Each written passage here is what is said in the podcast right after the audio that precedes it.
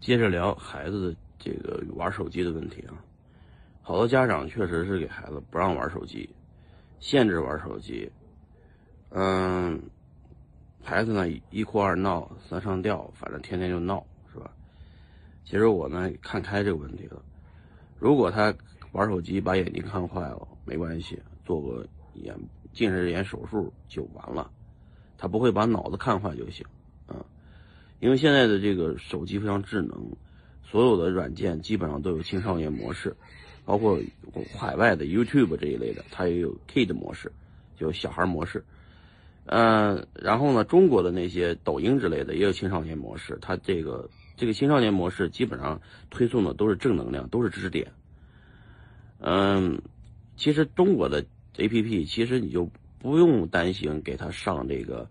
呃，开青少年模式也没关系，因为小孩到了一定年龄，就是我我老大已经我都可以说不用不用限制他的玩这个青少年模式了，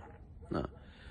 呃，因为他这个中国的东西已经呃这个非常的正能量啊，所有的该强调的东西都已经强调了，小孩看不到那些乱七八糟的东西啊。另外呢，苹果手机呢它有功能，它它有可以把这个很多东西。屏蔽的功能，它有家长模式啊，屏蔽模式，还有这个黄防止看这个这个这个黄色的东西啊，暴力的东西啊，它自动就屏蔽了。你是小孩的手机是看不到的啊。呃，然后呢，有的家长会进行家长控制啊，就是说家长控制控制他看的时间，我也不看，我也不限制啊，我使劲让他看啊，就是说不止让他看，然后看完了以后，他还要去。创造一些原创的东西，比方说他有 YouTube 频道，我会鼓励他，你像爸爸一样录一下视频啊，把你们自己开箱视频啊，他们爱拍拍箱开箱视频，以前都是自己很小的时候就做那个开箱视频，开箱买回东西了开箱，或者买个小玩具开箱，组装起来拍成视频发给爷爷奶奶看，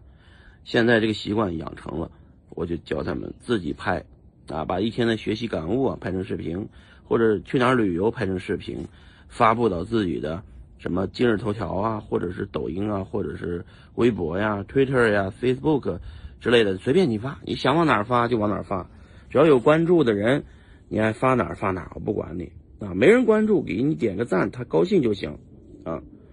小孩儿，老三只有五岁，那他也会吗？他可能。比较慢，但是老大一旦会了，老二跟着学，老三跟着练，很快每个小孩都可以在大约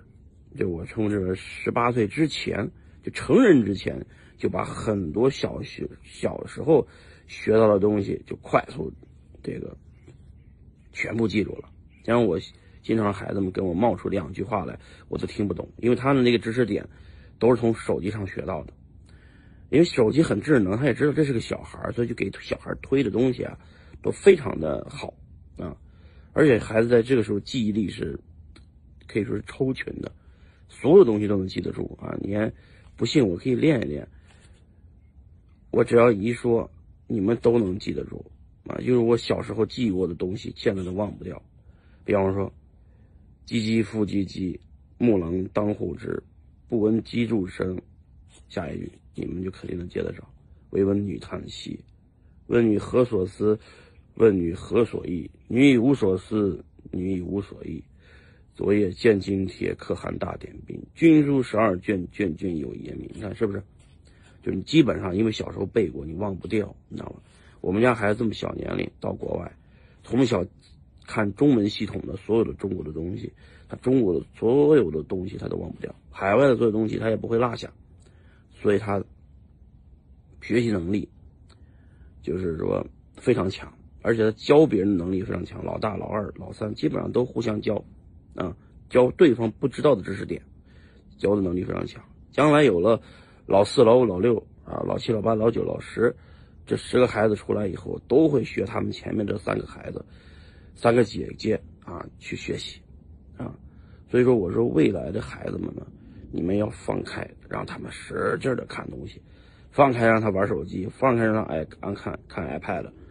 让他不要成为一个学霸，而成为一个终身学习的高手啊！让他学吧，同志们，行了，今天聊到这儿吧。